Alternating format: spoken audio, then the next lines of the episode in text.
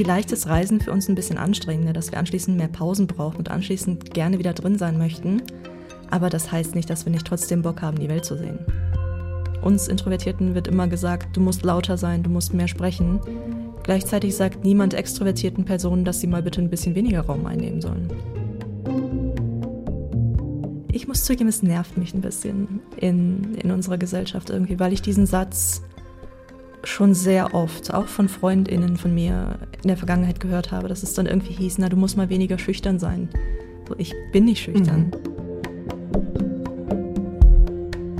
Herzlich willkommen bei Warum so still, dem Podcast übers Introvertiertsein von Bremen 2. Ich bin Esther Wilbrandt und ich bin introvertiert, genauso wie meine Gäste in diesem Podcast. Trotzdem sind wir aber auch neugierig und wir wollen was erleben. Es ist halt alles eine Frage der Balance. Zum Beispiel bin ich selber sehr gerne alleine zu Hause. Ich genieße das, aber irgendwann kriege ich einen Rappel und werde ganz zappelig und will raus in die Welt, will Neues sehen, will mich inspirieren lassen und das Gehirn füttern für die nächste Zeit des Alleinseins.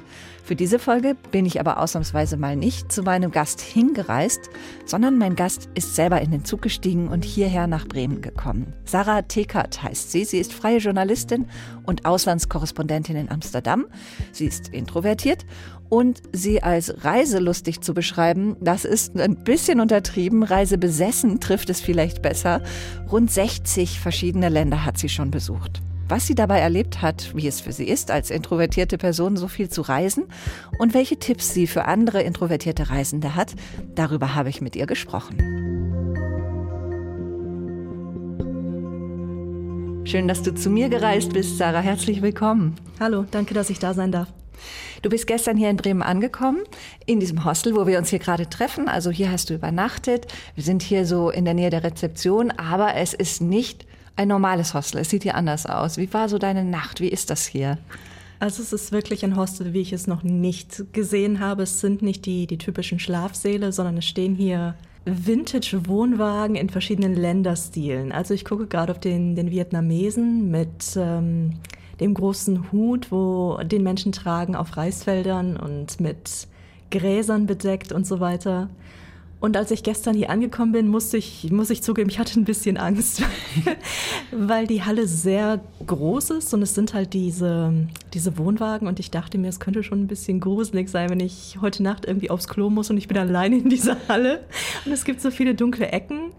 Aber es waren zum Glück noch andere Menschen da und dann, dann ging's. Und geschlafen habe ich wirklich sehr, sehr gut. Also ich schlafe im Peruaner und er hat innen so Blumenranken, die über dem Bett hängen. Und ich dachte, wenn ich heute Nacht wach werde und nicht weiß, wo ich bin, erschrecke ich mich wahrscheinlich zu Tode, weil irgendwas von der Decke hängt. Aber es ging wirklich. Ja, wir sitzen hier gerade vor dem Kanada-Häuschen. Das ist so ein Holzhäuschen mit so einem, was ist denn das eigentlich? Ein Büffel? Ich glaube, es ist ein Bison, oder? Ein Bison. Kein Wunder, dass Also der, der Kopf ist aus Stoff. Ach so, dann das ist, ist ein gut. Stoff, der ist nicht echt. Also hier in diesem Hostel, das Hafentraum heißt, da versucht man schon so, dass jeder so ein bisschen seine Privatsphäre hat, auch wenn man sich hier doch ganz schön eng aufeinander hockt, habe ich das Gefühl. Aber Hostels an sich sind für uns Introvertierte eigentlich nicht so der ideale Ort, um abends anzukommen und Kraft zu schöpfen für den nächsten Reisetag. Ich habe ganz finstere Erinnerungen an äh, stinkige Mehrbettzimmer in Irland, wo dann nachts um zwei jemand völlig betrunken reinkommt und dann den Rest der Nacht einfach nur durchschnarcht. Was sind denn deine grausigsten Hostel-Erfahrungen? Also mir fiel sofort ein Hostel ein, ich glaube, es war auf Koh Phi Phi in Thailand. Und ich glaube, es war auch ein bisschen mein Fehler. Also wenn man irgendwie vier Euro die Nacht bezahlt, kann man jetzt, glaube ich, auch nicht allzu viel erwarten. Aber es war ein Dorm, ein Schlafsaal mit, ich glaube, 24 Betten oder oh sowas. Oh mein Gott. Und ich bin relativ früh ins Bett gegangen, weil ich total erschlagen war und bin irgendwann wach geworden mit einem Typen in meinem Bett neben mir, der da beim Einschlafen nicht gewesen ist. Und der hatte auch nicht mehr so viel an. Und ich glaube, dass der dann einfach im Suff wahrscheinlich nicht mehr geschafft hat, sein eigenes Bett zu finden. Also es ist nichts passiert, er hat nichts gemacht oder sowas. Er lag wirklich wie tot neben mir und hat geschnarcht. Aber ich dachte Krass. mir so, ich entscheide doch ganz gerne selber, wer in meinem Bett landet. Und in der Regel entscheide ich das im wachen Zustand. Also es war schon ein bisschen gruselig. Oh mein Gott. Und was hast du dann gemacht? Konntest du den loswerden oder? Der war überhaupt nicht zu bewegen. Also ich konnte ihn jetzt auch nicht wegschieben, so, so stark war ich nicht. Ich bin dann einfach in seins gegangen. Also ich bin dann in sein Bett gegangen, was dann leer und unbenutzt war und habe ihn da gelassen. Also ja, krass. Schlimm finde ich ja auch Gemeinschaftsküchen. Also es ist ja auch schwierig dann im Hostel zu sagen, okay, man isst dann zu ungewöhnlichen Zeiten, wenn halt nicht gerade da Remi Demi ist. Aber weil die Leute aus verschiedenen Kulturen kommen und ihre Essenszeiten mitbringen, ist es auch schwierig. Ähm, wie gehst du damit um? Ich benutze Gemeinschaftsküchen eigentlich relativ selten im Hostel. Also wenn wirklich nur, um mir Kaffee zu machen oder sowas. Aber es ist mir, vielleicht ist das auch ein introvertierten Ding, es ist mir zu stressig da. Das ist mir zu hektisch, zu voll, zu laut. Es ist wahrscheinlich auch eher ein hochsensiblen Ding, da sprechen wir bestimmt gleich noch drüber. Mhm. Aber ja, also wenn man mich sucht, ich werde nicht in der Gemeinschaftsküche sein, ganz bestimmt nicht. Ist das hier nach Bremen so eine Reise, wie du sie gerne machst? Du bist ja jetzt nicht so weit angereist. Oder willst du am liebsten ganz weit weg, wo alles ganz anders ist, als du es bisher kanntest? Möglichst exotisch und möglichst unbekannt? Ich glaube, ich nehme beides gerne. Das hat vielleicht auch mit der Pandemie zu tun, dass man halt jetzt nicht so weit reisen konnte, nicht fliegen konnte und dass ich mich einfach nicht sicher gefühlt habe, selbst wenn es möglich gewesen wäre. Aber es gibt doch so viele Möglichkeiten im eigenen Land, Reisen zu machen und was zu entdecken. Ich habe jetzt mit zwei Freundinnen eine Reise gebucht auf Texel, das ist die niederländische Insel. Einfach nur für, für ein Wochenende zusammen auf der Couch liegen, Netflixen, lesen und vielleicht irgendwie am Strand spazieren gehen oder so. Mir ist es ganz egal, ob es weit weg ist oder nicht. Ich mache jetzt gleich mal zu Beginn ähm, dieser Folge unsere Klischeeschublade auf. Reisen und introvertiert sein, das geht ja in vielen Köpfen überhaupt nicht gut zusammen.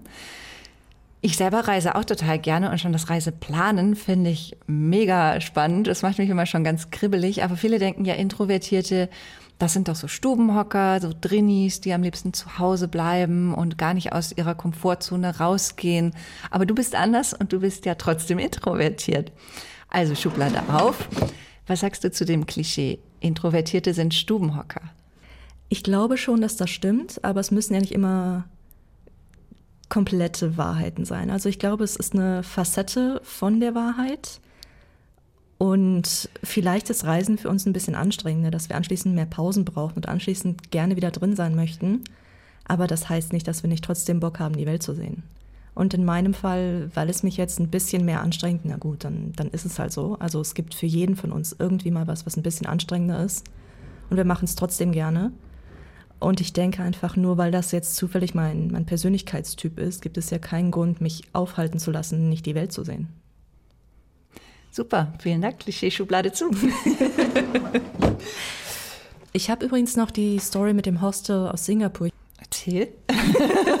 Na, es war halt so ein, so ein Hostel in Singapur, auch wieder ein Dorm mit sehr, sehr vielen Menschen in einem Raum.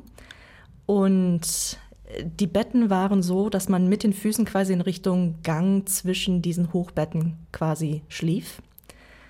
Und ich bin wach geworden und mir gegenüber saß ein Gast auf der Bettkante, er war schon komplett angezogen. Und ähm, ich war noch in Schlafsachen und ich schlafe barfuß, ich habe keine Socken an. Und ich hatte mit dem Menschen vorher noch nie gesprochen, ich hatte keine Ahnung, wer das ist. Es war so ein, so ein Business-Typ im Anzug irgendwie. Und er sagte mir dann so, ich möchte nur ganz kurz sagen, du hast richtig süße Füße. Und ich dachte mir so, ich muss ganz, ganz dringend aus diesem Haus raus. oh mein Gott. Und dann habe ich das FreundInnen von mir erzählt und die sind natürlich irgendwie direkt ausgerastet mit ihren Fantasien, was der Typ nachts mit meinen Füßen gemacht hat, als ich geschlafen habe. Also ja, das fällt vielleicht auch noch unter gruselige Hostel-Erfahrung. Ja. Meinst du, es würde helfen, wenn die Hostel-Dorms irgendwie nach Geschlechtern getrennt wären? Das wären dann wahrscheinlich einfach andere gruselige Erfahrungen, oder? Ich glaube schon. Ich habe mich auch gestern noch mit einer Freundin darüber unterhalten, wie, ähm, also basiert auf einem Buch, was ich gelesen habe, das heißt Invisible Women, wo es darum geht, dass Frauen oft einfach vergessen werden. Bei Technikbereichen, dass Smartphones zu groß sind für unsere Hände, bei Städteplanung, bei Medizin, bei Wissenschaft. Und ich glaube, dass das bei Hostels auch so ist, weil es wahrscheinlich in Hostels auch viele Situationen gibt, wo Frauen sich gar nicht sicher fühlen und Männer das nicht bemerken. Das heißt, getrennte Dorms finde ich persönlich besser, nicht weil ich glaube, dass jeder Mann irgendwie automatisch der, der Potential Rapist ist. Das glaube ich nicht. Aber ich will es halt auch nicht riskieren. Also, aber dann wiederum bei, bei Frauendorms habe ich das Gefühl, das sind dann so die Frauen, die dann irgendwie um drei Uhr morgens anfangen, in ihrem, in ihrem Gepäck rumzuwühlen mit den Plastiktüten, mit den ganzen Kosmetiksachen und der ganze Dorm ist wach. Es nervt halt genauso. Ja. Ich glaube, das Klischee, über das wir eben gesprochen haben, lässt sich auch ausweiten von Stubenhocker auf Hostelhocker, weil Backpacking für viele Leute bedeutet, dass man abends gemeinsam Party macht, so Leute kennenlernen in Anführungszeichen. Und so, ähm, aber mit echten Kennenlernen hat das eigentlich meistens nicht so viel zu tun. Du, du nennst das auch Tinder-ähnliches Sozialverhalten, weil es eben eher oberflächlich bleibt. Und deshalb ist es bei uns Introvertierten auch so unbeliebt. Da gehen die Meinungen, was langweilig ist, einfach sehr weit auseinander. Hast du vielleicht, als du noch Reiseanfängerin warst, selber schon mal gedacht, dass du langweilig bist, wenn du an solchen Sachen nicht teilnimmst? Ich glaube nicht, weil ich es als Reiseanfängerin mitgemacht habe. Mhm. Ich glaube, zu diesem Zeitpunkt war mir auch noch nicht so richtig klar, wie introvertiert ich bin und wie hochsensibel ich bin. Das hat eine Weile gedauert, bis ich das verstanden habe und bis ich auch die Begriffe überhaupt erstmal gefunden habe. Und meine erste Reise nach Thailand, ich glaube, ich habe wirklich dieses Hostel Speed Dating so ein bisschen mitgemacht. Irgendwie, also diese typischen Fragen, so wie lange bist du schon unterwegs? Was ist deine Reiseroute? Woher kommst du? Wo fährst du als nächstes hin? Diese Klassiker habe ich dann quasi mit jedem durchexerziert in dem Dorm und bin dann auch mit den Leuten irgendwie auf Ausflüge gefahren oder sowas, um Geld zu sparen, dann auch irgendwie gerne in einer großen Gruppe oder sowas. Und das hat sich, glaube ich, im Rahmen meiner Reiserfahrung ein bisschen verändert, weil ich mich selber besser kenne und auch weiß, was ich mache, weil ich es wirklich will oder einfach nur, weil ich so das Gefühl habe, naja, das macht man jetzt halt irgendwie so. Und ich war, ich glaube, 2018 in einem Hostel in Kotor in Montenegro. Mhm. Und das war so meine persönliche Hölle, wirklich. also ich glaube, da waren ganz viele Menschen, die total begeistert waren, weil es so einen großen Community-Raum gab. Mhm. Als ich ankam, war auch noch Pro7 da. Ich glaube, das war ein Galileo und die wollten mich auch noch unbedingt vor die Kamera kriegen. weil die irgendwie so einen Beitrag machten, wie man irgendwie mit einem geringen Budget in Montenegro reisen kann und wie man richtig viel Geld ausgeben kann. Ich habe mich geweigert. Es gibt keinen Beitrag von mir bei Galileo, falls ihn jemand suchen will. und in diesem Community-Raum gab es dann halt irgendwie Beerpong und die haben irgendwie Booze Cruises gemacht und sowas. Und ich glaube, die meisten Gäste waren auch irgendwo zwischen 18 und 20. Und das war für mich der totale Albtraum. Also ich bin wieder rückwärts rausgegangen aus diesem Community Room, mhm. weil ich einfach dachte, das, das schaffe ich nicht. Also mhm. ich habe euch nichts zu sagen, außer diesen diesen Smalltalk und Gespräche werden wir sowieso nicht führen, wenn ihr irgendwie gerade schon die halbe Flasche Wodka-Intus habt. Das, also kann ich mir die Mühe auch direkt sparen, denke ich. Genau. In einem Artikel hast du mal so ganz lustig, aber auch total wahr geschrieben, dass du jemandem vielleicht eher noch eine Niere spenden würdest, als dich am Bierpong zu beteiligen, an diesen schlimmen Trinkspielen. Ja. Aber wir Intros wollen ja eigentlich niemandem vorschreiben, wie er oder sie zu reisen hat, sondern ich finde, es ist immer so reisen und reisen lassen. Dann lasst mich aber bitte auch ne, so reisen, wie es für mich gut ist. Eine deiner besten Freundinnen hast du aber tatsächlich im Hostel kennengelernt. Also das geht auch. Ich habe sehr, sehr viele Freunde gefunden auf Reisen, aber nicht unbedingt in diesen großen Gruppen und vor allem nicht beim Bierpong. Also das mit der Niere stimmt immer noch. Also, ihr könntet mich dafür bezahlen, ich würde nicht mitspielen. Und einen sehr, sehr guten Freund von mir habe ich im Hostel kennengelernt in Yogyakarta in Indonesien und er hat dort gearbeitet. Und ich glaube, er ist auch eher introvertiert, weil er auch nicht derjenige war, der sich mit den Gruppen groß unterhalten hat und irgendwie bei riesigen Events am Abend dabei war, sondern wir haben uns kennengelernt beim Frühstück, weil er an seinem Laptop saß und ich an meinem Lap Laptop gesessen habe und wir uns einfach angefangen haben zu unterhalten. Mhm. Also wir finden uns dann schon, wir Introvertierten irgendwie, ne? Aber ich glaube schon, ja. Und wenn ich noch kurz was sagen darf ja. zu, zu Leben und, oder Reisen und Reisen lassen. Ja. Ich glaube, dass das Introvertierte wirklich, also sicher so denken. Bei Extrovertierten habe ich ein bisschen das Gefühl, die vergessen das. Also ich merke das ganz oft in Hostels, dass Leute vielleicht vergessen, dass noch andere Leute da sind. Also dass sie vielleicht einfach davon ausgehen, dass alle Party machen wollen oder sowas. Und wenn dann eine Person im Bett liegt oder auf der Couch liegt, die ein, die ein Buch liest, wird trotzdem die Party dann irgendwie abgerissen und die vermutlich introvertierte Person muss sich dann halt Kopfhörer aufsetzen oder muss gehen. Also dieses Reisen und Reisen lassen, glaube ich schon, aber wahrscheinlich mehr von, von introvertierter Seite. Vielleicht ist es auch einfach ein, eine Frage, welche, welcher Typ Mensch die Person ist, sicher mhm. auch. Aber ich habe nicht das Gefühl, dass das so, so fair ausgeglichen wäre mit Menschen, die lauter sein möchten und Menschen, die leiser sein möchten. Ich glaube auch oft sind das gar nicht so, also es sind oft gar keine böswilligen Absichten, die dahinter stecken, sondern die Leute haben einfach Spaß und denken dann nicht drüber nach, dass andere das vielleicht nicht so spaßig finden. Hatte ich auch gerade. Wunderschöner Aussichtspunkt irgendwie Sonnenuntergang, alles war total perfekt und dann kommt die Horde und ne, alle fotografieren sich 36 Mal gegenseitig und erzählen sich gegenseitig, wie toll sie sich fotografiert haben und gingen auch nicht mehr weg. Und das war es dann so für mich und meine Abendstimmung. Ne? Also ich glaube auch nicht, dass es böse Absichten sind. Es ist vielleicht einfach so ein, so ein Gesellschaftsding, dass einfach Extrovertierte vergessen, dass es Introvertierte gibt, weil wir so sehr im Hintergrund sind und so unauffällig sind. Das hatte ich auch mal in einem Hostel. Ich bin mir nicht mehr sicher, wo es war. Es könnte Thailand gewesen sein, es könnte auch komplett woanders gewesen sein. Und ich hatte Kopfhörer auf und ich habe gelesen. Also ich war der Meinung, wirklich Signale gesendet zu haben, so lasst mich bitte in Ruhe, ich möchte nicht socialisen. Mhm. Und trotzdem saß dann irgendwann ein Typ neben mir und hat ein Gespräch mit mir angefangen. Und er hat wirklich gesagt so, ich sehe, dass du liest, aber ich dachte, ich spreche dich mal an. Und ich dachte mir so, okay, das ist ja sehr nett von dir, dass du meinst, dass du mich retten musst, aber ich brauche keine Rettung, mir geht's gut. Also ja. Seit wann weißt du eigentlich, dass du introvertiert bist? Du hast gesagt, am Anfang war es dir noch nicht so klar, du hattest noch nicht so das Etikett dafür. Wie hast du das festgestellt und seit wann bist du dir dessen so bewusst? Ich glaube, das kam sehr, sehr spät in meinem Leben. Ich bin jetzt 36 und ich glaube, das war erst um die 30, vielleicht sogar ein bisschen später. Mir war immer schon irgendwie klar, dass ich anders bin, aber ich hatte das Wort nicht dafür. Mhm. Und dann bin ich, ich weiß gar nicht mehr, wie es gekommen ist, auf YouTube-Videos gekommen, Dinge, die Introvertierte machen oder Dinge, die Introvertierte kennen. Und dann war das wirklich so die Glühbirne, die so über meinem Kopf irgendwie aufging. So, ah, deswegen, okay.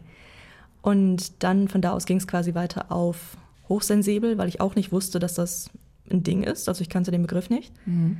Und es hat mir sehr geholfen, einfach zu sagen, okay, es gibt zwei Labels, die ich benutzen kann, um zu beschreiben, was ich bin, bevor ich hier irgendwie die Monologe halten muss und den Leuten erklären muss, warum ich in Ruhe gelassen werden will. Ja, und wie äußert sich die Hochsensibilität bei dir? Indem ich sehr angestrengt bin von, von sehr vielen Reizen. Also gerade irgendwie in, in Großstädten auf Reisen oder vielleicht in, in Asien auch mit den ganzen Scootern und so weiter. Es ist für mich wahnsinnig anstrengend, diesen ganzen Input zu bekommen mit Lärm und Gerüchen und Lichtern und Menschen, was wahrscheinlich auch der Grund ist, warum ich so Community Rooms gerne meide, weil dann irgendwie Musik gespielt wird und alle reden durcheinander. Mhm. Und oft sind es Sprachen, die ich verstehe. Was dann auch noch anstrengend ist, wenn ich bei sämtlichen Gesprächen irgendwie so halb mithören kann, obwohl ich das eigentlich nicht will, aber ich muss ja trotzdem irgendwie mithören. Ja, so äußert sich das ein bisschen. Mhm. Und was machst du abends am liebsten, wenn du auf Reisen bist? Ich finde, das ist dann immer so die Zeit, man hat dann irgendwie den Tag hinter sich, man ist so ein bisschen erschöpft, man will aber auch nicht unbedingt im Hostelbett liegen, manchmal vielleicht schon, aber vielleicht auch nicht immer. Was machst du dann gerne? Gehst du dann essen? Gehst du spazieren? Also, wenn ich essen gehe, nehme ich mir meistens ein Buch mit oder, oder mhm. Musik, weil es mir doch ein bisschen zu langweilig ist, alleine essen zu gehen. Dann höre ich ein Hörbuch oder Musik oder sowas.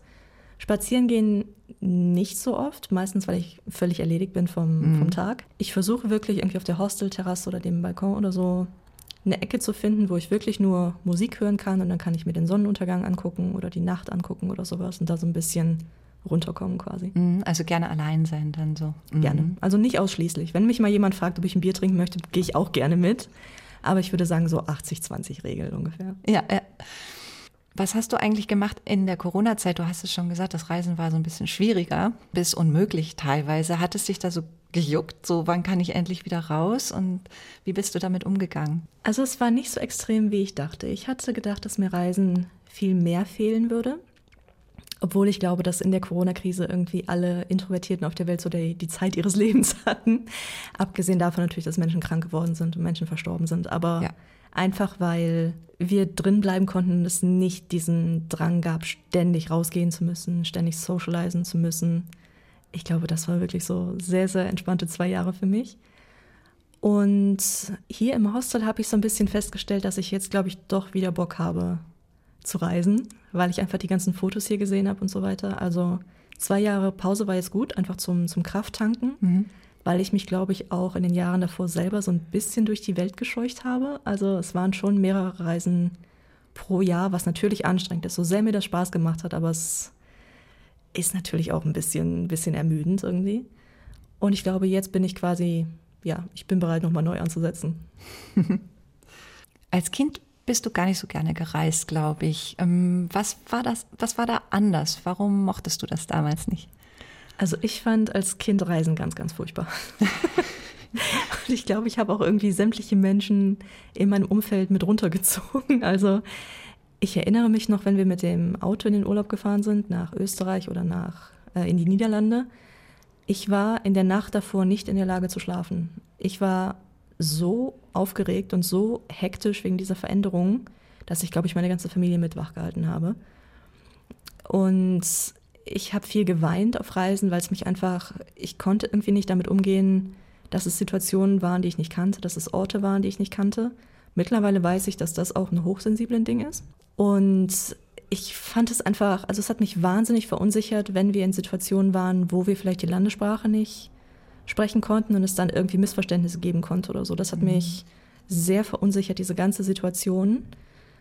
Und es ist besser geworden. Also vielleicht auch, weil ich mir selber so ein bisschen Gewalt angetan habe. Ich weiß nicht, ob das die, die vorsichtigste Art war, mit mir selber umzugehen. Aber ich bin nach der Uni nach Prag gezogen. Mhm.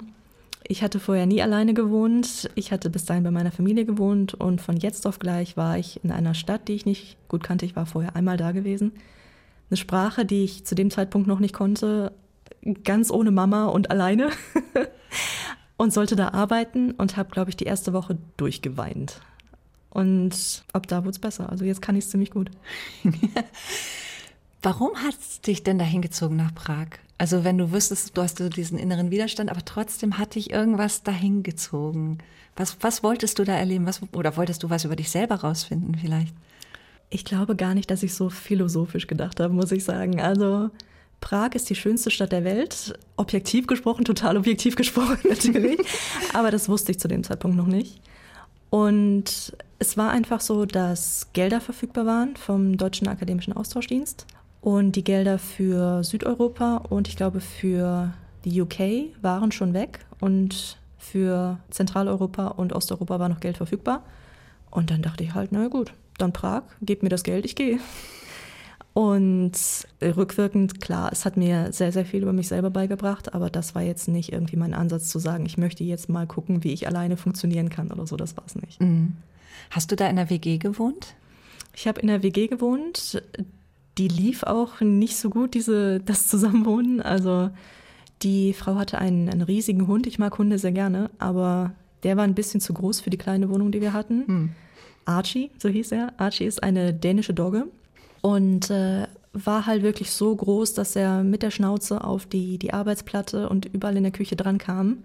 Und dänische Doggen sabbern sehr gerne. Und es war, also egal wo man hingelaufen ist oder hingefasst hat, man hat es an den Socken gehabt, man hat es an den Händen gehabt. Es war nicht die beste WG-Erfahrung, die ich hatte, aber es war, glaube ich, wirklich so ins kalte Wasser schmeißen.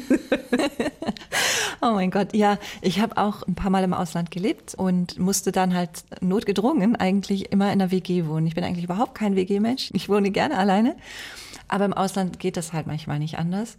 Und ich fand das immer zusätzlich anstrengend. Also zusätzlich zu dem ganzen Neuen, was man hat und auch wenn man im Ausland arbeitet, muss man sich auf ganz viel Neues einstellen. Und dann kommt man aber zurück in die Wohnung und kann dann nicht einfach sagen, so jetzt habe ich meine Ruhe, sondern dann sind Leute am Kochen und sitzen im Wohnzimmer und sagen, ach komm doch dazu, wir haben was gemacht und so. Wie, wie ging dir das? Wie bist du damit klargekommen als introvertierter und hochsensibler Mensch? Also es war, glaube ich, zum Glück nie so, dass ich in so einer Party-WG gewohnt hätte. Ich weiß nicht, ob ich mir jetzt unterbewusst auch introvertierte Leute ausgesucht habe oder nicht, oder ob das Zufall war. Das war also wirklich nicht das Problem, dass dann irgendwie ständig einer in der Küche irgendwie in der Gruppe gestanden hätte oder sowas. Ich hätte vielleicht auch die Möglichkeit, alleine zu wohnen, bin aber dann zugegeben doch zu geizig. Mhm. Also das ist wahrscheinlich das Gleiche, warum ich in Hostels im Dorm schlafe und nicht in dem teuren Airbnb, wo ich meine Ruhe hätte. Weil ich dann irgendwie doch nicht einsehe, für mich das irgendwie auszugeben. Vielleicht kommt das später mit, mit höherem Alter irgendwie noch, dass ich mir das gönnen möchte oder so. Aber jetzt denke ich mir so, ja, das Hostel reicht und das Budget, was ich habe, gebe ich lieber für andere Sachen aus auf der Reise. Für was zum Beispiel? Ausflüge sehr gerne. Mhm. Also ich versuche dann im, im, Land so viel wie möglich rumzureisen. Ich bin auch kein wahnsinniger Fan von geführten Touren, dann so im, im Minibus mit der Gruppe und dem Guide. Aber manchmal geht es halt nicht anders. Und selbst wenn die dann überteuert sind, mache ich lieber das, als es nicht gesehen zu haben. Und lege mich dann abends völlig erschlagen ins Bett, weil ich irgendwie zehn Stunden socialisen musste. Aber das ist es dann halt auch wert, finde ich. Mhm. Mir fällt gerade ein, als ich in Spanien gewohnt habe, eine Zeit lang, war ich auch in der WG. Und die WG war eigentlich ganz okay, aber wir hatten so eine, so eine Art Hausmutter, die einfach immer reinkam. Jeden Tag kam die rein, um zu gucken, ob alles in Ordnung ist. Und die hat dann immer geklopft.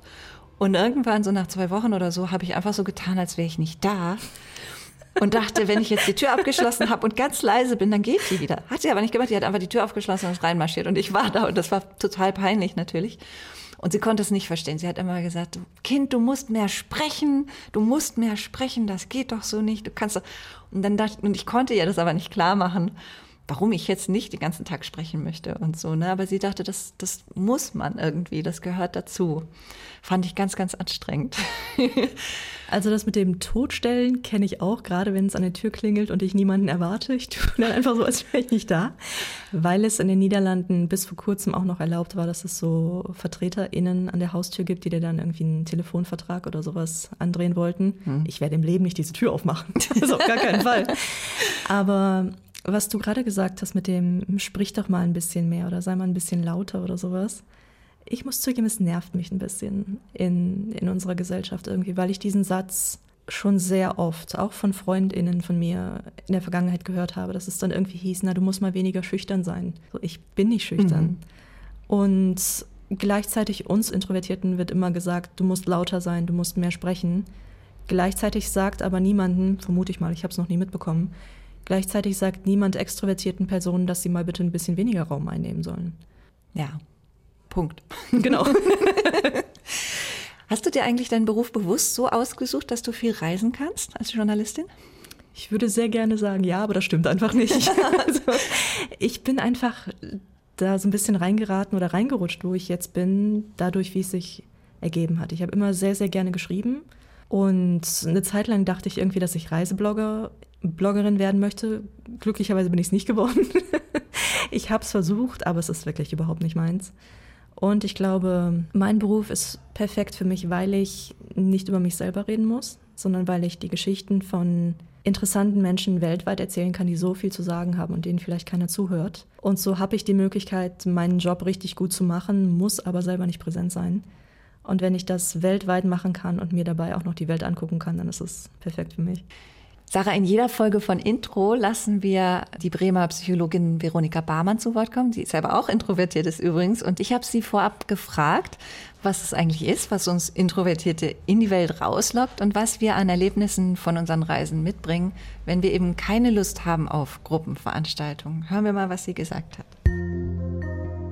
Na, es können schon auch supergeile Begegnungen sein, aber vielleicht nicht mit ganzen Gruppen oder dicke Partys oder so, sondern es wird dann vielleicht eher sein, dass ich jemanden auf einer Wanderung äh, immer wieder treffe und dann fängt man an, sich auszutauschen.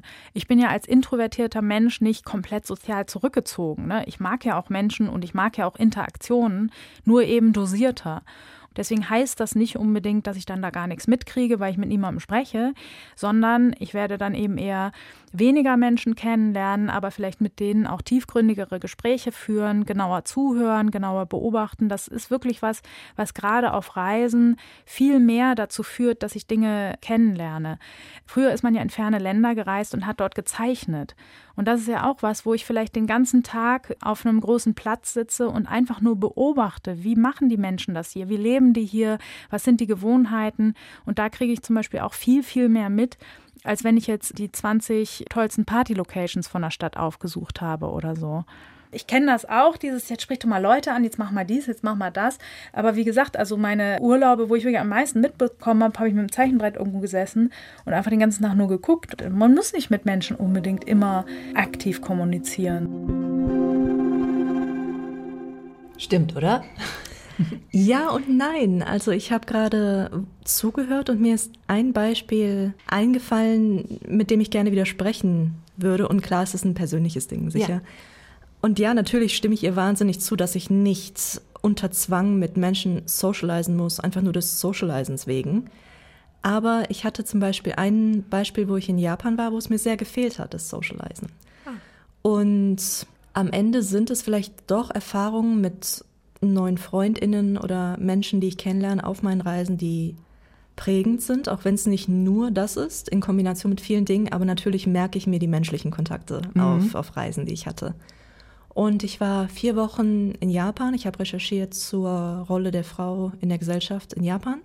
Und ich habe mich vier Wochen lang mit niemandem anfreunden können, weil es in den Hostels auch sehr viele Einheimische waren, die da vielleicht für Business Trips oder sowas waren. Und ich war ein bisschen überrascht, wie schlecht die Englischkenntnisse waren in Japan, so wie ich es jetzt empfunden habe. Vielleicht habe ich auch einfach Pech gehabt mit den Leuten, das kann sehr gut sein. Aber es war überhaupt nicht möglich, sich mit den Leuten zu unterhalten. Und ich vermute natürlich auch, dass es die japanische Kultur ist, dass man sich gegenseitig einfach nicht auf die Nerven gehen möchte und deswegen bewusst Abstand hält. Mhm. Und deswegen war es für mich so ein bisschen schade, weil sich Japan vier Wochen lang so, so angefühlt hat, als wäre das, als würde ich mir die Welt so im Schaukasten anschauen, so ein bisschen. Ich habe wunderschöne Sachen gesehen. Ich fand Hiroshima wahnsinnig interessant und, und sehr, sehr eindrücklich. Und es hat sicher noch nachgewirkt, nachdem ich das dort gesehen habe. Aber wirklich die Kultur, glaube ich, habe ich nicht verstanden, weil ich einfach keine lokale Person fragen konnte, weil mir niemand irgendwie was erzählt hat von ihrem Alltagsleben, von ihren Jobs, von ihren Häusern, von alltäglichen Dingen, die sie tun. Und das fand ich schon so ein bisschen schade, dass das irgendwie nicht dabei war.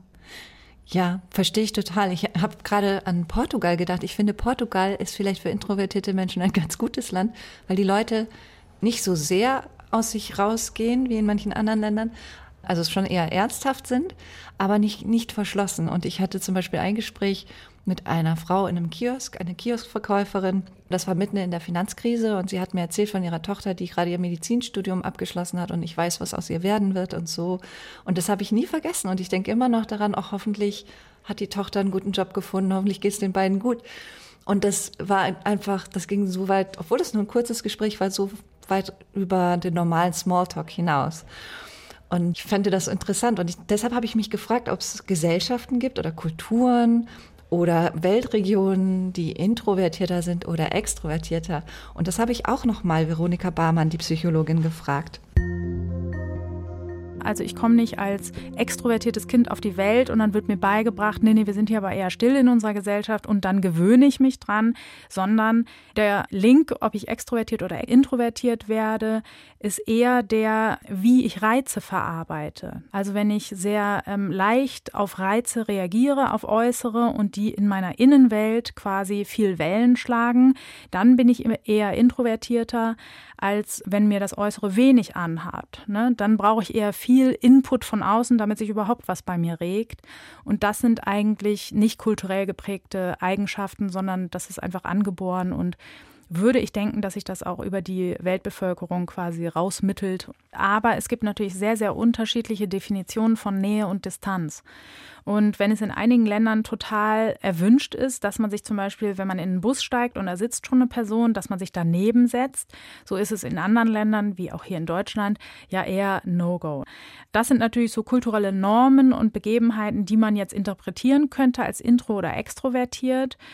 Und es gibt auch tatsächlich Kulturen, wo, sagen wir mal, feinere Nuancen des zwischenmenschlichen Kontakts eine Rolle spielen. Also es gibt in Japan zum Beispiel extra ein Wort für sozusagen die Stimmung, die im Raum ist. Und das ist ja sowas, wo introvertierte Menschen wahrscheinlich sagen können, ja, ja, da kann ich mir was drunter vorstellen, das kenne ich auch, ich komme auch in einem Raum und ich spüre, ne, was ist da für eine Stimmung, wie ist untereinander die Atmosphäre was aber auch gleichzeitig ein Begriff ist, der jetzt zum Beispiel auf dem Ballermann vielleicht nicht so einen guten Platz hat. Weil da ist alles laut, da ist viel Interaktion, da ist alles sozusagen sehr reizüberflutet und ähm, da passt natürlich so ein Begriff dann nicht so gut hin. Da sind wir bei Japan, genau, und bei deiner Erfahrung so ein bisschen. Das sind so ganz feine Nuancen, glaube ich. Gibt es Länder, wo du das Gefühl hattest, du hast dich als introvertierter Mensch wohler gefühlt als in anderen? Oder ist es ganz egal? Es ist einfach immer eine neue Erfahrung und du guckst dann, was da auf dich zukommt? Also, ich habe gerade beim Ballermann ein sehr schmerzverzerrtes Gesicht gemacht. ich glaube, der Unterschied ist für mich auf Reisen eher mit der Hochsensibilität. Mhm. Introvertiert nicht so sehr weil ich, auch wenn es vielleicht kulturell ein bisschen beeinflusst ist, nicht glaube, dass es nicht in jeder Kultur, in jedem Land überall introvertierte Personen gäbe. Wir sehen sie dann halt nur nicht. Das liegt dann halt in der Natur der Sache. Mhm. Ich hatte das Gefühl, dass ich in bestimmten Ländern entspannter war, einfach weil der Input gerade mit Geräuschen und mit Gerüchen nicht so heftig war wie in anderen Ländern zum Beispiel. Das merke ich einfach daran, wie sehr mich ein Land ermüdet zum Beispiel. Israel zum Beispiel hat mich sehr ermüdet, auch aus, aus politischen Gründen, weil ich dort, dort arbeiten musste. Und das ist natürlich emotional auch wahnsinnig anstrengend. Genauso anstrengend fand ich aber auch Myanmar und, und Kambodscha. Einfach aufgrund der, der Anzahl der Menschen, der Bevölkerungsdichte, dem, dem Lärm, der Hitze. Ich glaube, da liegt es eher ein bisschen dran, wie viel ich durchhalte, wann ich eine Pause brauche. Und zum Thema Introversion weiß ich nicht. Ich glaube, ich könnte es einfacher beantworten, wenn es überall Länder sind, wo ich die Sprache spreche. Mm, ja. So kann ich nicht einschätzen, ob es vielleicht die Sprachbarriere ist Mhm. oder die Kultur oder vielleicht auch der Persönlichkeitstyp der Personen. Weil ich zum Beispiel Finnland als sehr angenehm empfunden habe und auch du hast vorhin Portugal gesagt, ich hatte auch das Gefühl, die Portugiesen sind so die Introvertierten von Südeuropa irgendwie. Ja.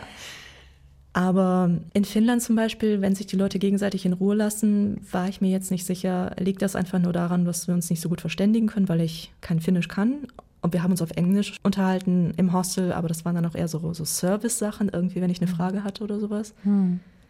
Es könnte Introversion gewesen sein, es könnte aber auch einfach nur Zufall gewesen sein. Das kann ich so nicht beantworten, das weiß ich nicht. Und wie muss eine Reise sein, damit du dich da wohlfühlst? Also wie planst du das? Machst du da bewusst eine Mischung aus viel Input und dann wieder Ruhephasen? Oder wie muss man sich das vorstellen, wenn du unterwegs bist? Also ich würde sehr, sehr gerne sagen, dass ich mir Ruhephasen gönne, weil ich sie nötig habe. Das ist aber nicht so. Ich weiß, dass ich das tun sollte und mache dann genau das Gegenteil. Also auch weil ich selten, sehr, sehr selten, fast nie reise, einfach nur des Reisens wegen. Also nicht nur zum Spaß. Ich glaube, den letzten Urlaub, wenn man ihn so definieren will, hatte ich 2016. Das ist also schon eine Weile her. Und wenn ich reise, ist es immer in Kombination mit meiner Arbeit. Auch weil ich Freelancerin bin, ich sehe überall Geschichten. Ich kann einfach nicht aufhören, Journalistin zu sein, nur weil ich woanders bin. Und ich mache es häufig auch so, dass ich dann ähm, remote arbeite, dass ich Redaktionen Artikel anbiete oder Stories anbiete und Pitches schicke, dass ich das vor Ort direkt mache, was es noch anstrengender macht, weil Ja. ich quasi Vollzeit arbeite und Vollzeit reise. Das heißt, ich habe also nicht so einen festen Schedule, dass ich sage, okay, drei Tage bin ich in einer festen Location, arbeite dort und drei Tage reise ich, so ist es nicht. Sondern ich glaube, wir können uns das eher so vorstellen, ich sitze im Bus in Myanmar, habe eine Reisetablette genommen, weil mir schlecht wird in, in Bussen und auf Schiffen, habe dann irgendwie zwölf Stunden in diesem heißen Bus gesessen, komme im Hostel an, lass alles fallen und schreibe noch schnell meinen Artikel zu Ende. So ist es, glaube ich, eher. Und wenn du dann zurück bist, brauchst du dann erstmal eine längere Phase, wo du wirklich für dich bist und weniger machst? Oder kannst du dann direkt weiterpowern in deinem Job?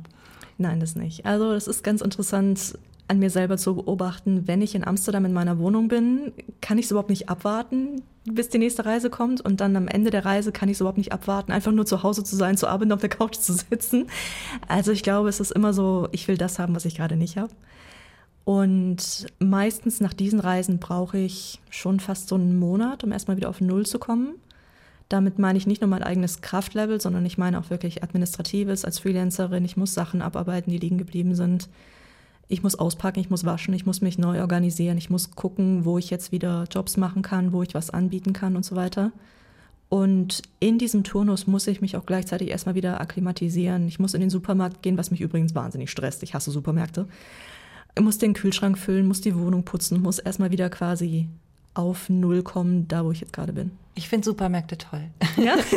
Im Ausland in den Supermarkt zu gehen, finde ich toll, weil man so viel erfährt über das Leben da, ohne mit Leuten in Kontakt kommen zu müssen, sondern einfach indem man in die Regale guckt und guckt, was gibt es da und wie sind die Vorlieben. Ich mache das gerne im Ausland, aber ich bin ja auch nicht hochsensibel. Also ich kann mir vorstellen, dass es damit viel zu tun hat, ne? dass du deshalb die Supermärkte nicht magst. Ja, also ich glaube, wäre es einfach nur, ich denke jetzt an diese riesigen amerikanischen Supermärkte, vielleicht auch der Walmart, wo irgendwie die Maschinengewehre im Regal hängen oder so.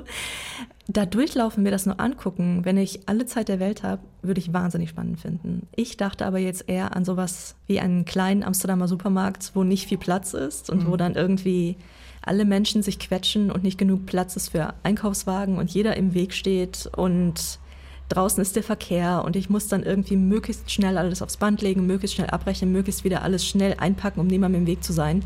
Das ist Stress pur für hochsensible Leute. Das verstehe ich. Ähm, Amsterdam ist ja gerade sowieso total touristisch überlaufen. Wie kommst du damit klar? Weil du hast ja deinen Alltag da und dein Leben. Du musst ja damit irgendwie umgehen. Also ich war in den zwei Jahren Pandemie wirklich nicht traurig, als keine TouristInnen da waren. Also wirklich nicht.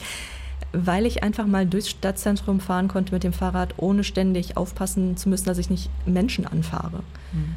Es ist sehr, sehr stressig, weil es verschiedene Sprachen sind, weil es große Tourguide-Gruppen sind, weil die immer wieder irgendwie auf die Straße treten. Ich muss also gefühlt irgendwie für, für alle Menschen im Stadtzentrum mitdenken, wenn ich auf dem Fahrrad bin und das ist schon sehr, sehr stressig. Und es treibt natürlich auch das Preisniveau nach oben, wo ich jetzt auch natürlich kein Fan von bin. Mhm. Aber ich habe mir eine der teuersten Städte Europas ausgesucht. Also es ist nicht so, als hätte ich nicht gewusst, worauf ich mich einlasse. eine der teuersten und eine der schönsten. Ja, absolut. Ich reise unheimlich gerne alleine, aber wenn ich dann alleine unterwegs bin und bin irgendwie den ganzen Tag in einer wunderschönen Landschaft unterwegs, dann fehlt mir jemand, mit dem ich das teilen kann. Dann fühle ich manchmal so Selbstgespräche im Kopf oder so oder denke so, oh, heute Abend muss ich den und den anrufen und das erzählen. Geht dir das auch so? Ja und nein. Also ich glaube, wir können es einfach nicht, nicht alles haben. Also es ist schön, Menschen dabei zu haben und das vielleicht teilen zu können und vielleicht zu erzählen oder so bei dieser Wanderung. Andererseits habe ich auch immer das Gefühl, Menschen, mit denen ich zusammenreise, bringen halt auch für mich persönlich Nachteile mit sich. Und ich halte es einfach so, dass ich dann Fotos mache und dann irgendwie meiner Familie schicke oder sowas oder Sprachnachrichten und dann erzähle, mhm. was ich gerne gerade sagen möchte. Ich kann den Menschen ja die Situation beschreiben, wo ich gerade bin. Und wenn sie dann auch noch das Foto sehen, glaube ich, kommt es schon ungefähr nah dran. Es ist nicht das Gleiche, aber sie bekommen ungefähr eine Idee. Und ich glaube, mein Favorit ist doch alleine reisen. Ich habe wirklich versucht, mit, mit FreundInnen von mir zusammen zu reisen habe aber festgestellt, dass sie sich doch sehr auf mich gelehnt haben, was für mich sehr anstrengend war, einfach weil ich ein paar Sprachen ganz gut sprechen kann und vielleicht auch ein bisschen Reiseerfahrung habe und nicht so nervös bin, einfach mal irgendwen zu fragen oder irgendwo reinzumarschieren oder wie auch immer. Und das hat zu so Sachen geführt, wie ich musste alles organisieren, weil die Freundinnen dann sagten, naja, mir egal, plan du mal. Oder wenn wir im Restaurant waren, obwohl die Person selber Englisch kann, vielleicht nicht perfekt fließend, aber für Essen bestellen hätte es wohl gereicht, dass die Leute sich dann immer quasi auf meinen Sprachkenntnissen ausruhen und sagen, kannst du mir mal bitte das und das bestellen oder kannst du mal bitte mhm. das und das fragen. Und ich denke mir dann so, ja, Gesellschaft ist schon was Schönes, aber wenn ich dann für uns beide mitdenken und für uns beide alles machen muss, ist es mir doch lieber, nur für mich selbst verantwortlich zu sein. Ja, geht mir auch so. Ich finde auch, wenn, auch wenn es Freunde sind oder Freundinnen, die man dabei hat, trotzdem muss man sich auf die anderen Menschen permanent einstellen. Man hat einen anderen Rhythmus vielleicht. Man muss immer alles ausverhandeln. Das kostet einfach Energie. Das ähm, geht mir auch so. Meine krasseste Erfahrung war im Frühjahr eine Reise durch den Südwesten der USA mit einer Reisegruppe. Ich war vorher noch nie mit einer Reisegruppe unterwegs, aber ich fahre nicht gern Auto und habe gedacht, anders komme ich da nicht hin, anders werde ich diese Nationalparks nie sehen. Also mache ich das. Und ich hatte so gerechnet mit einer Gruppe von vielleicht zehn Leuten und dachte, oh, das wird schrecklich. Es waren 45 Leute in diesem Bus. Schrecklich ist gar kein Ausdruck.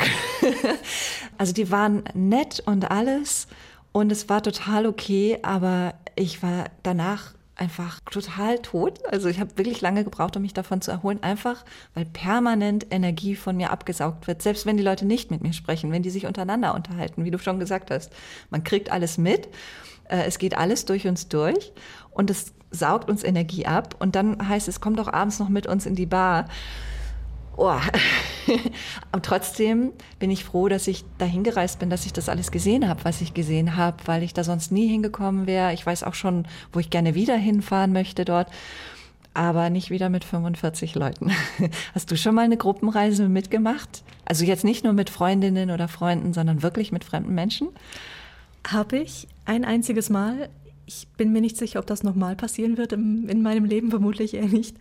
Ähm, das war ein Geschenk. Meine Eltern hatten, ich glaube, 25-jähriges Hochzeitsjubiläum und mein Dad wollte unbedingt nach Norwegen.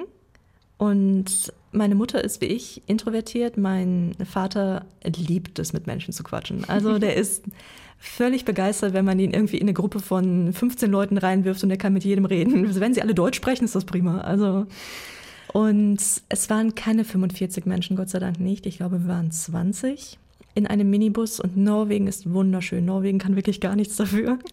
Aber es, nein, also Spaß gemacht hat das keinen, nicht.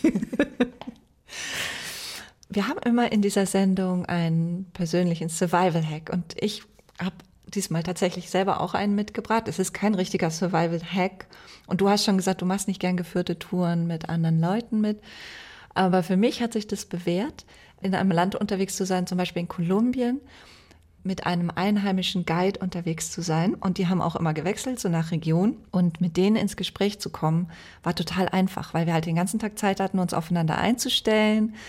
Ähm, ich musste diesen Menschen nicht erst unter Zehntausenden rausfiltern, sondern der wurde mir quasi auf dem Tablett zugeliefert. Und ich konnte mit denen toll sprechen über alles Mögliche, über das Bildungssystem, über die Politik, über den Klimawandel, wie sie den wahrnehmen, über das Erdbeben 20 Jahre zuvor. Das fand ich so bereichernd und so schön. Und ich habe gedacht, das ist für Introvertierte vielleicht keine schlechte Art zu reisen mit einheimischen Guides, weil die einfach offen sind und weil man die, ja, weil man die alles fragen kann. Das sind ja nicht nur eben die Führerinnen und Führer da vor Ort, sondern es sind ja auch Menschen, die da leben. Das war für mich richtig gut. Das hat für mich total gut funktioniert. Was wäre denn dein persönlicher Survival-Hack für introvertierte Reisende? Ich habe das auch mal versucht. Für mich hat es ehrlich gesagt nicht so gut geklappt. Also vielleicht wird da jetzt auch ein Survival-Hack irgendwie draus mal gucken, was dabei rauskommt, wenn ich jetzt rede.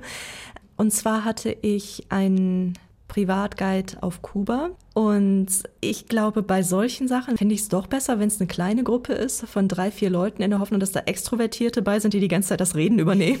ja.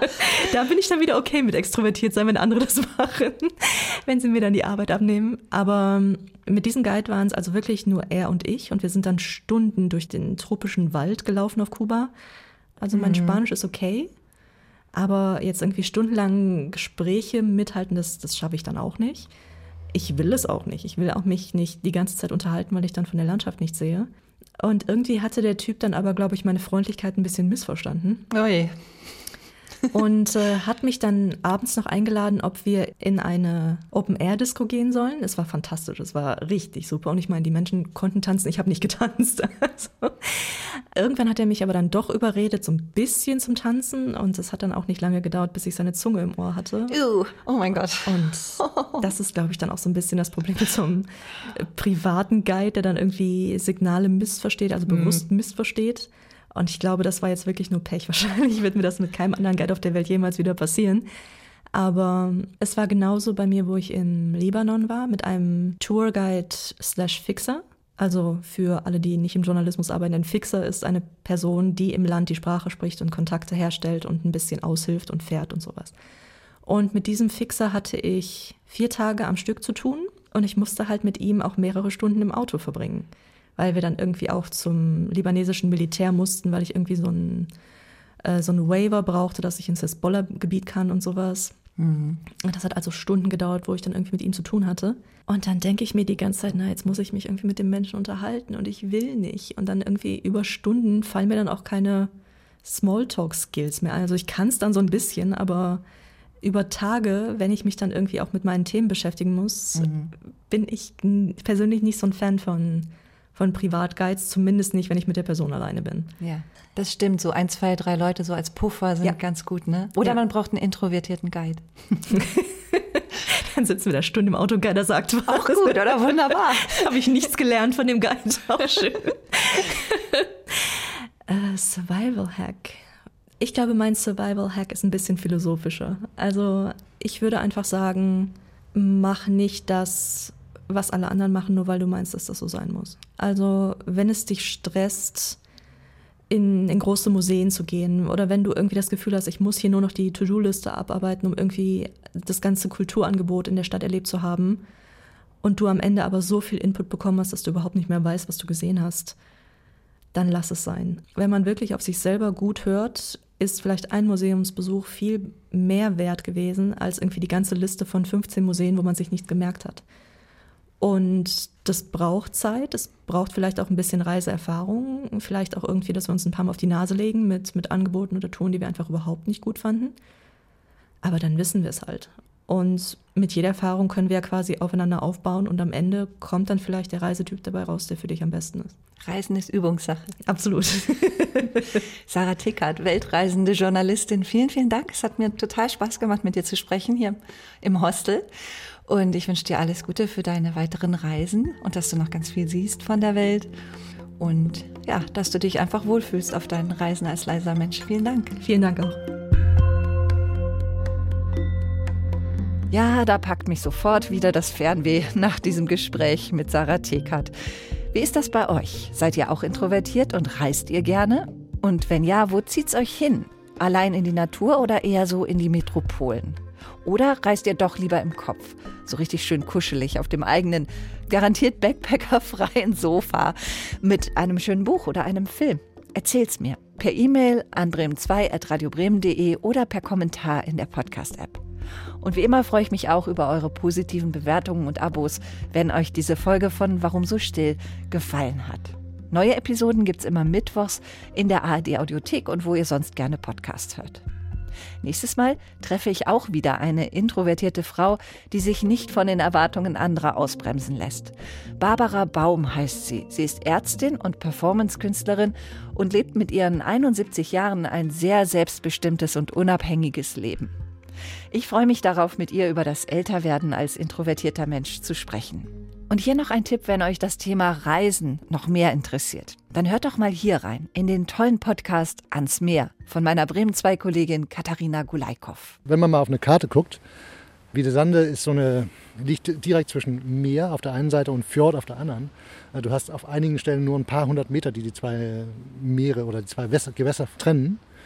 Und ja, morgens hast du den Sonnenaufgang und du kannst die ganze die Sonne so einmal rum, drumherum folgen. Das ist, hat auch was, ne? Ja, hat auch was. Also mitschwelgen in Sachen Meeressehnsucht könnt ihr in der ARD Audiothek. Mein Name ist Esther Wilbrand und ich sage Tschüss für dieses Mal. Bis bald.